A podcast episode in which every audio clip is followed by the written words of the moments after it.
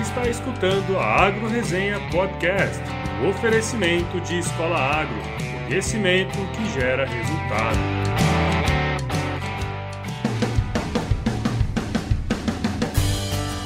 Olá pessoal, aqui quem fala é o Paulo Ozaki. Seja bem-vindo ou bem-vinda a mais um episódio do Agro Resenha. Como você sabe, a porteira desse podcast não tem tramela para quem busca se informar sobre assuntos ligados ao agronegócio. E aí, pessoal, tudo bem? Estamos começando o episódio número 33 e o assunto dessa semana é o Japão. Mas por que o Japão, né?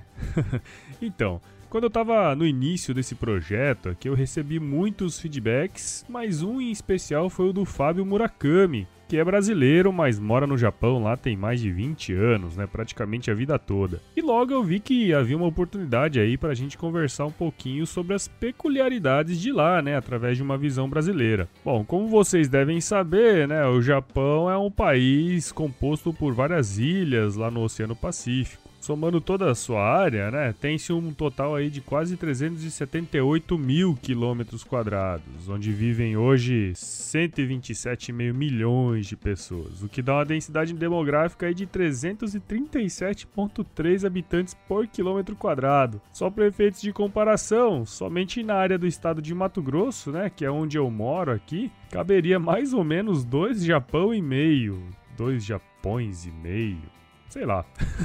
e atualmente a densidade demográfica daqui é de 3,7 habitantes por quilômetro quadrado, quase 100 vezes menor do que o Japão. Ou seja, a área não é necessariamente um problema para a gente, né? Já para eles eu não posso dizer a mesma coisa. Bom, o setor agrícola no Japão, obviamente, né, não ocupa grandes extensões de terra, principalmente devido à maior parte do território ser formado por grandes conjuntos montanhosos. E só para vocês terem uma ideia, apenas 16% do território nacional é composto por planícies. Além disso, o próprio governo incentiva o cultivo em pequena escala das famílias através de subsídios e proteção comercial, principalmente para o arroz, que é um dos poucos produtos que o Japão é autossuficiente, né? ou seja, produz o bastante para o consumo da sua própria população. Por outro lado, atualmente mais de 50% da demanda de grãos do Japão precisa ser importada de outros países, fora toda a compra de carnes e frutas, que em sua maioria também vem de fora, ou seja, a dependência de alimentos de outros países é muito grande. Outro fato que preocupa diz respeito à permanência das pessoas na roça, né? Atualmente apenas 7% da população economicamente ativa do Japão está empregada no campo e a tendência é que diminua, já que a maioria dos jovens não tem a pretensão de tocar as fazendas da família, né? Preferindo ir para cidades atrás das modernidades da vida urbana.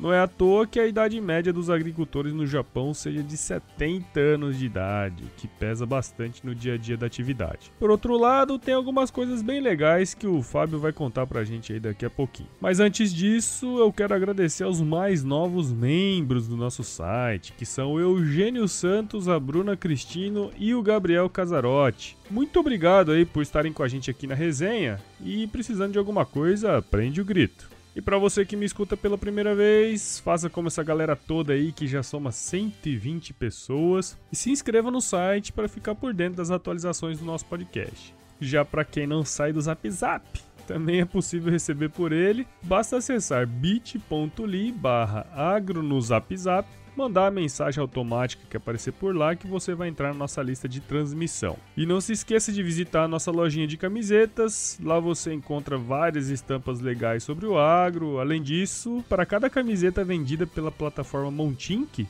que é onde estão as nossas estampas, ela garante um prato de comida para quem precisa. Agradeço muito a quem puder ajudar. Bom, e para finalizar os recados, vale lembrar que ainda está rolando o sorteio de 10 sessões de coaching de carreira, né, especializado no agro, que é a parceria que eu tenho aqui com a Carola Magna Bosco. E para participar é muito fácil, basta se cadastrar no link da promoção lá no Facebook curtir a página e se tornar um membro do nosso site. Dê um up aí na sua carreira profissional. Agora vamos pro episódio dessa semana. Firma o golpe aí que eu já já tô de volta.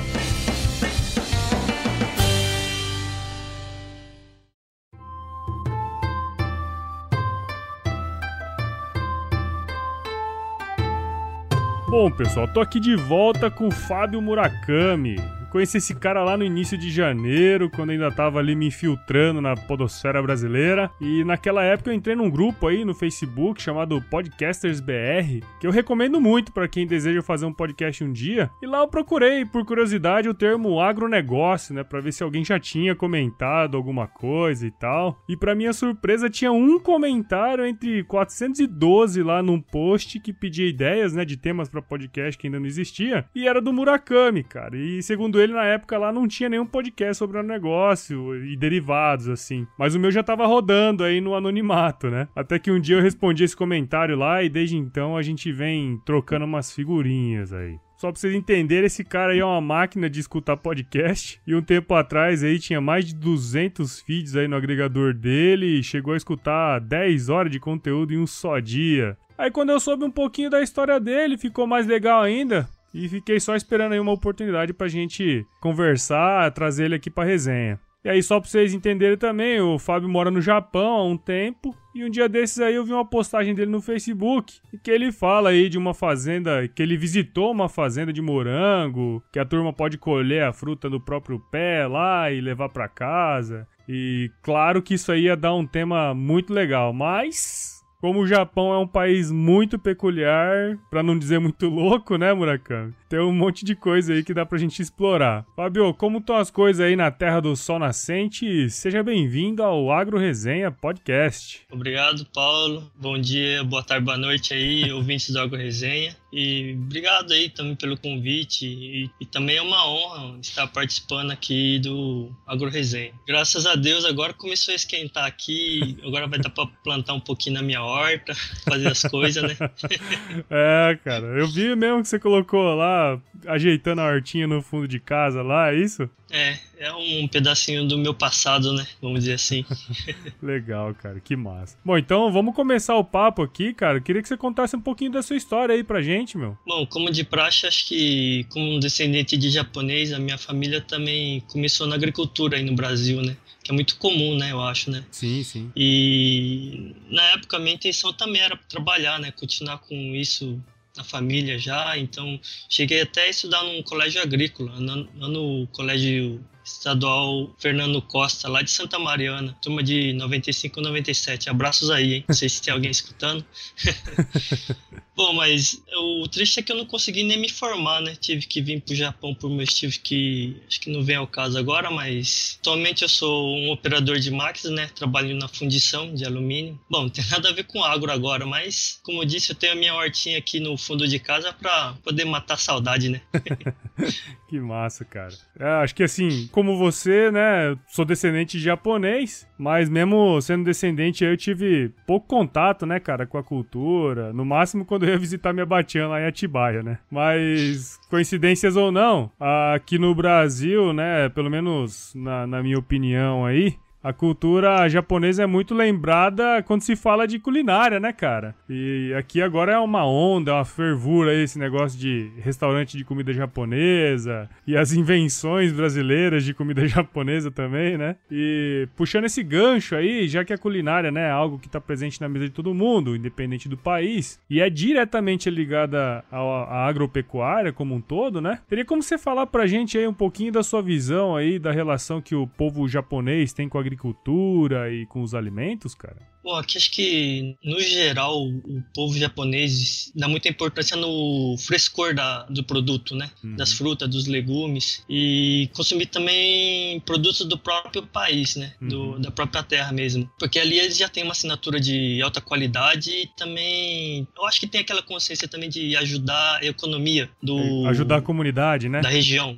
Isso, da comunidade, praticamente, né? E aqui também, por ter um país de estação bem definidas, né? O cultivo aqui é bem limitado, uhum. sabe? Eu acho que é tudo por temporada. Então cada produto tem, cada produto, cada fruta, cada leguminosa, verdura, assim, tem aquela época só. Então a variação de preço é muito grande, chegando a quatro, cinco vezes o preço, sabe? Uhum. Da baixa temporada. E tem a coisa que você, o produto sobe da prateleira, entendeu? Uhum. Praticamente é impossível você comer aquela fruta ou aquele produto fora de época. E é engraçado é, isso, porque aqui no e... Brasil parece que sempre tem tudo quando a gente vai no mercado, né? Você vai no isso. mercado tem isso. banana, todo, toda semana tem banana. Se for toda semana no mercado, tem banana, né? E aí é totalmente diferente, né, cara? Não, no caso, assim, acho que frutas importadas, né? Uhum. Ou frutas tropicais, que são, a maioria são importadas, elas não chegam a faltar. Ah, Agora, é, no caso, legum, é, frutas tipo pêssego, que é delicado, manga, que. Manga tem todo ano, só que aquela manga específica, ela não vai subir da prateleira também, né? No caso, Uhum. a produzida no Japão, né? Sim, sim. E fora isso daí, eles, eles acho que eles recorrem muito também às técnicas de conservação de alimento, né? Uhum. É, naturais, né? No caso de fermentação de alimento, até o pró- próprio sushi, né? Deriva disso, né? Sim, sim. Que isso deve ter, deve ter dado dor de barriga para muita gente até eles conseguirem chegar, né?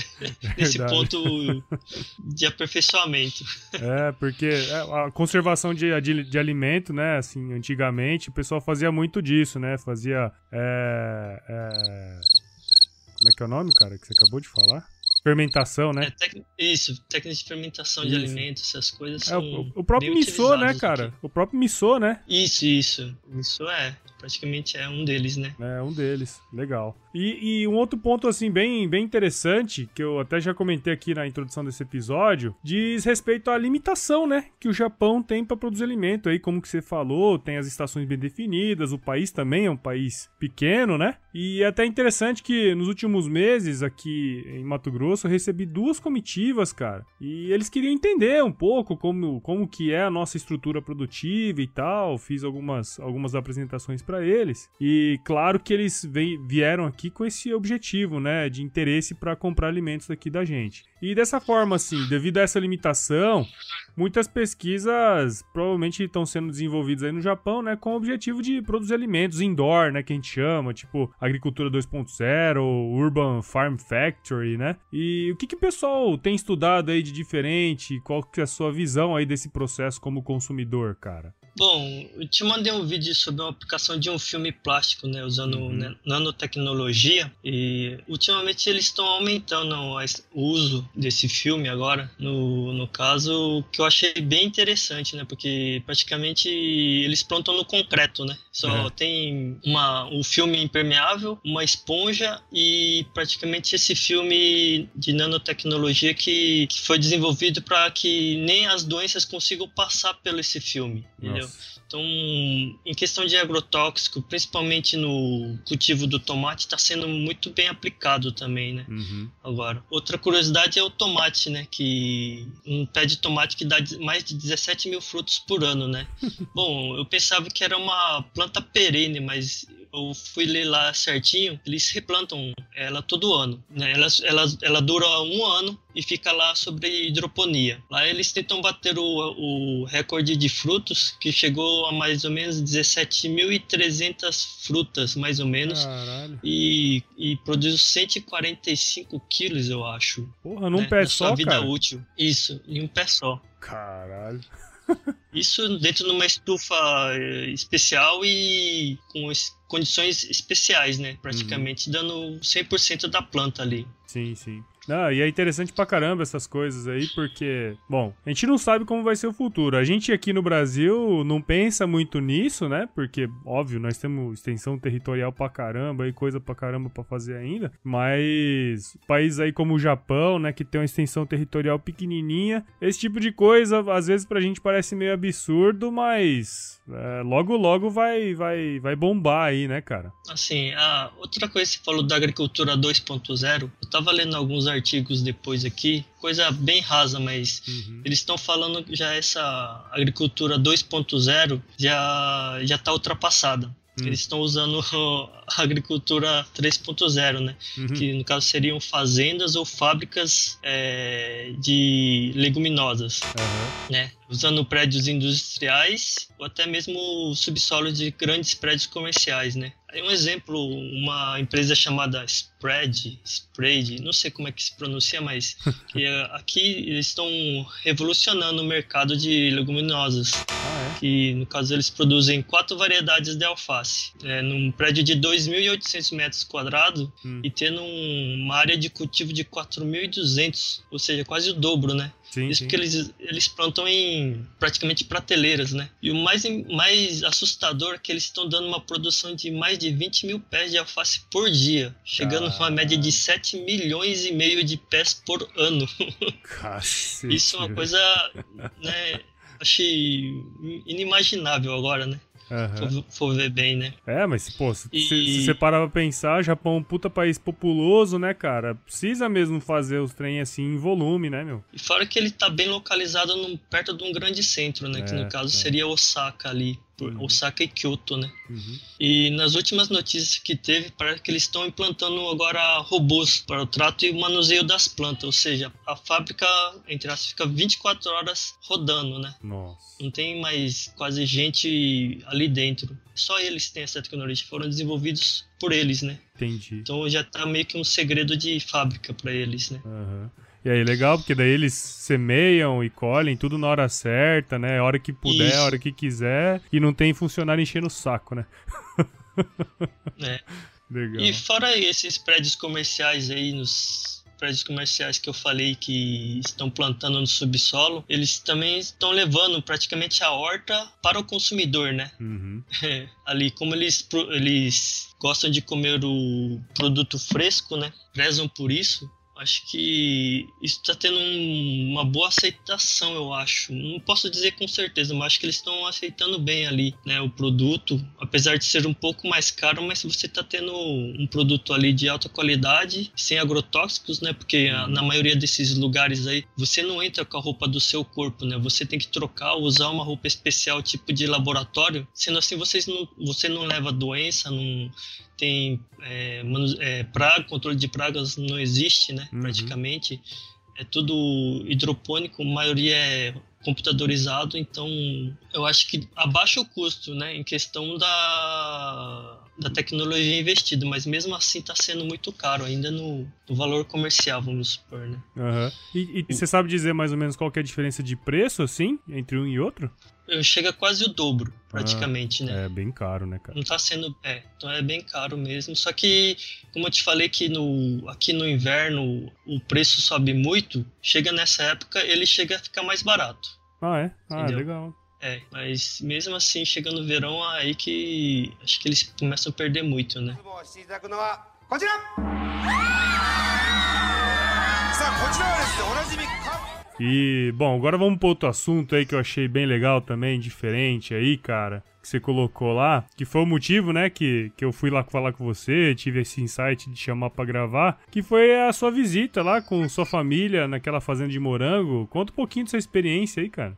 É, então, aquilo ali é bem comum aqui na, na minha região. Você ter experiência, ter esse consumo de chegar lá no pé do, da fruta e comer lá mesmo no pé, né? Legal. É, no caso, sai um pouco mais caro às vezes, dependendo. Depende do tanto que você come. Se você come bastante, compensa você ir lá porque é comer é comida à vontade. Se come até não, não aguentar mais, entendeu?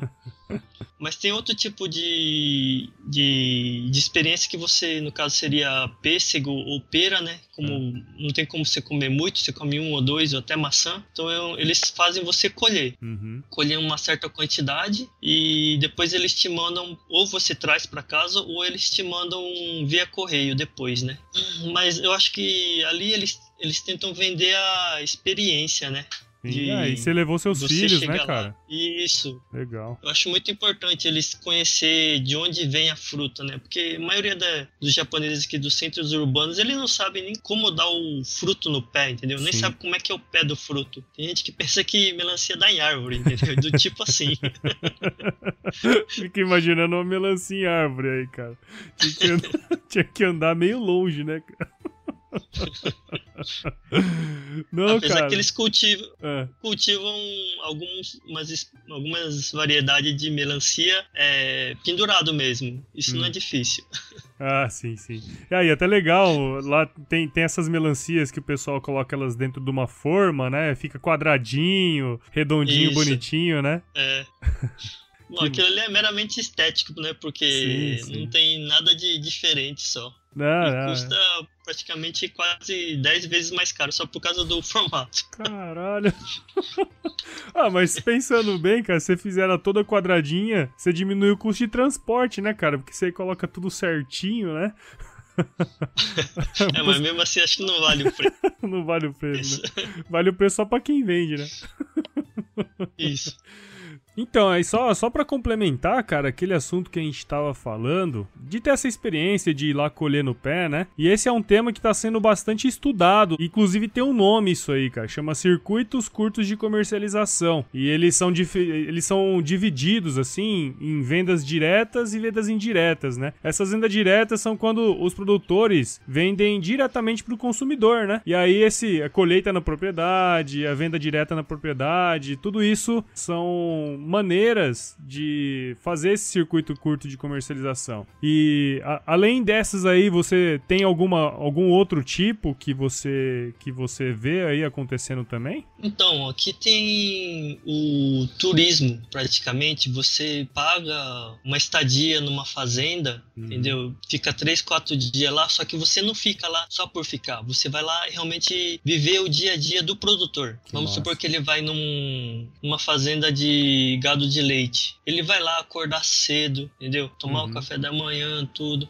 E viver o dia a dia do produtor. Ele vai lá dar de comer para as vacas, entendeu? Ordenhar uhum. elas, fazer o manuseio do, de tudo que dá para eles fazerem, entendeu? Uhum. Fazer o dia a dia. Aí, com isso, eles também vendem a experiência e também mostram o produto que eles conseguem fazer na propriedade, tipo a manteiga, o queijo, uhum. entendeu? Então, tudo derivado da propriedade, eles tentam pôr na mesa, entendeu? Para poder mostrar, ó, a nossa vida é assim, né? Eu acho interessante porque eles normalmente vão de família, né? Sim. Eu acho legal, né? Legal. Que aí mostra realmente assim o ciclo inteiro de desde que você tá ali com o fazendeiro produzindo tudo até chegar no mercado praticamente. Uhum eu acho interessante também no, na, nessa parte né, do japonês ir lá e vivenciar uma experiência diferente, né? Sim, supor, sim. Né? E, ah, e é massa pra caramba, vai lá, entender o que, que o cara faz, inclusive para poder dar valor, né, no que, que o, o, produtor tá fazendo, né, no dia a dia.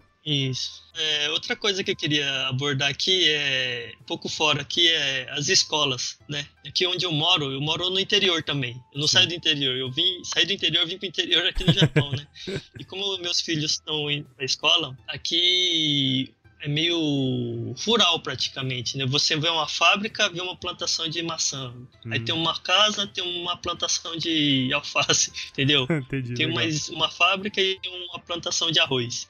Então acho que aqui eles dão muita importância para as crianças ir lá e plantar. Ah, eles têm uma recreação, não digo, mas uma Atividade, vamos dizer assim? Isso, isso. Atividade para que eles vão lá plantam sua batata doce, entendeu? Uhum. Eles plantam a batata doce, plantam um, pouco de milho, entendeu? Entendi. Um pouquinho de tudo e fazem eles cuidar. Que e ver como é que nasce, como é que cresce, entendeu? Uhum. Ter a experiência de você ver como é que cultiva um, uma fruta, uma leguminosa. Eu acho isso aí interessante. Desde o prézinho, praticamente, desde as crianças de 3 anos de idade, 5 anos de idade, que já é época de mandar para escola, uhum. até eles saírem com 15 anos. Com 15 anos eles já eles estão plantando arrozais, entendeu? Para ter aquela experiência de plantar mesmo na mão e lá depois colher na mão sem uso de implemento agrícola nenhum. Né? Isso tudo envolve a, a, comunidade aqui em volta que ajuda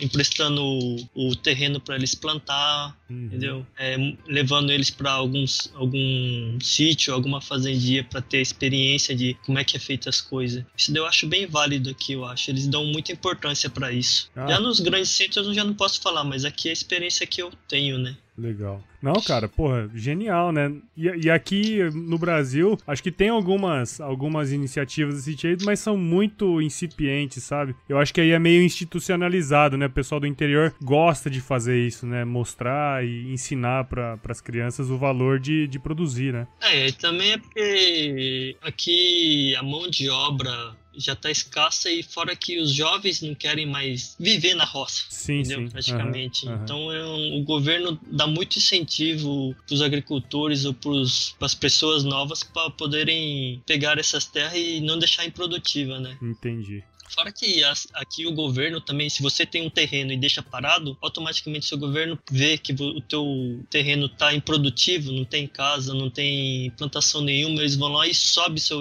seu imposto para obrigar você a plantar alguma coisa ou utilizar esse terreno para alguma coisa, entendeu? Hum. Mesmo que você plante tipo, mil metros quadrados, você planta uma fileira de batata, já tá bom, Entendi, entendeu? Pra entendi. você tá usando pra alguma coisa. Agora, você deixar o mato crescer, os caras vai lá e sobe o imposto pra forçar você a não deixar aquele terreno abandonado, né? Praticamente. Pô, diferente, né? Bom, legal, o Fábio. E, cara, pra gente, pra gente finalizar aqui, como o Japão é cheio de surpresas, né, cara? Essa semana você me marcou lá naquela notícia lá que, que me deixou boquiaberto, né, cara? Gurizada, é o seguinte, vocês não vão acreditar, mas na semana passada, um tipo de manga chamada Taiyu no Tamago, não sei se é assim que fala, depois você fala aí no, no, no japonês aí. Esse tipo de manga, turma, ele é produzido em estufas que fica na província de Miyazaki e foi desenvolvida, já tá sendo produzida há 20 anos lá. E agora, que, como, como o Murakami falou aí, começou a distri- ser distribuída, né? Começou a época dessa manga aí. E aí, na semana passada, uma caixa com duas mangas de meio quilo cada foi le- leiloada pela bagatela de 400 mil ienes, o que daria o equivalente a 12.600 reais por quilo de manga. Meu Deus, diz aí, cara, qual que era o gosto dessa manga aí que você arrematou, Murakami? Bom, eu não cheguei a comer essa manga, mas eu comi as que eram refúgio praticamente, né? Pode dizer, é muito doce, não se compara a nenhuma outra manga do mundo inteiro, entendeu? Que só massa. que não dá coragem de comprar, não. Comi uma vez só. Mas é, realmente é bem diferente do, da manga do Brasil ou de qualquer outro lugar do mundo. A pronúncia até que você falou bem, Taiyo no Tamago, que no caso seria ovo do sol. Ah, ovo O do sol do sol. ovo. Caralho, velho. もうしていただくのはこちらさあこちらはですねおなじみか Bom, cara, eu acho que nós exploramos aqui bastante aí essa cultura aí agrícola japonesa. Algumas coisas que eu não sabia também, cara, que até agradeço você ter falado pra gente essa questão da, da educação, uma coisa bem interessante, na verdade, que a gente poderia ah, usar aqui no Brasil, né? É, comparar o Brasil e o Japão é igual comparar ban- banana e abacaxi, né, cara? Mas eu acho que... Literalmente. Totalmente, né, cara? Mas sempre tem alguma coisa aí que dá pra aproveitar de outros países aqui pra gente, né? Bom, cara, então, obrigado mesmo por você ter participado aqui de novo, compartilhado todo esse conhecimento aí de Japão que você tem, de 20 anos morando aí, né, cara? E como você aí, talvez um dos maiores escutadores de podcast que eu conheço aí, se alguém quiser um feedback seu, né, ou apenas te seguir aí, como que a galera aqui do Agro Resenha pode te encontrar, meu? Bom, eu sou mais ativo lá no Facebook, né? Se Uhum. caso alguém queira me encontrar fácil, é lá no Facebook. Procura por Fábio Murakami lá que acho que vocês vão me achar. Ah, e quem tiver fazendo podcast aí, cara, manda, manda o seu pra ele aí que vai ter um feedback legal aí, estruturado, bem construtivo, né, meu? É, só que eu também já vou avisando que eu não sou aqueles de passar a mão na cabeça, não. Eu já vou falando, se tiver ruim, eu vou falar que tá ruim mesmo. Ah, cara, legal, mas pô, se não for assim, ninguém cresce, né, velho? Se ficar passando a mão na cabeça, né, meu? Como fala, até um pontapé te põe pra frente, né? exatamente, exatamente. Como diria. Como é que é o nome dele, cara? Ele fazia, ah, pra trás nem pra pegar impulso, né? Mas, Fabio, obrigado, cara, de novo. Nem sei como te agradecer aqui por todos os feedbacks e pela sua participação. Vi que você estudou pra caramba aí pra poder falar com a gente, meu. E, pô, isso eu vejo muito valor, cara. Obrigado mesmo. Ah, eu que agradeço aí você pelo podcast aí, trazendo não só informação, né, mas como alguns causos e histórias, né, do pessoal falando aí, me faz relembrar muito a época que eu vivia aí na roça. Nossa, é muito nostálgico pra mim. Eu dou muita risada e eu revivo muitas histórias com, com o pessoal aí. E também um agradecimento a todos os envolvidos aí do agronegócio, agricultores, técnicos, né? Aham. Que nunca deixa faltar comida nas nossas mesas aí. Muito bom, cara, muito bom. E assim, agora que abriu a temporada aí da sua horta aí no fundo da sua casa, cara. e se chover, meu? O que que acontece, cara? Não precisa molhar a horta, né? Ai, caralho.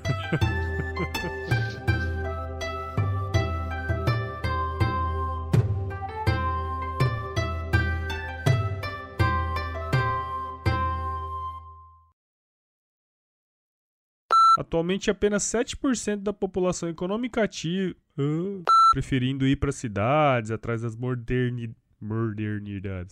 Ah, eu ia até fazer uma mesmo. perguntinha pra você, cara. Como é que fala agro-resenha em japonês? Ah, velho, tá aí, você me, você me fode. Você escutou a Agro Resenha Podcast, um oferecimento de Escola Agro, conhecimento que gera resultado.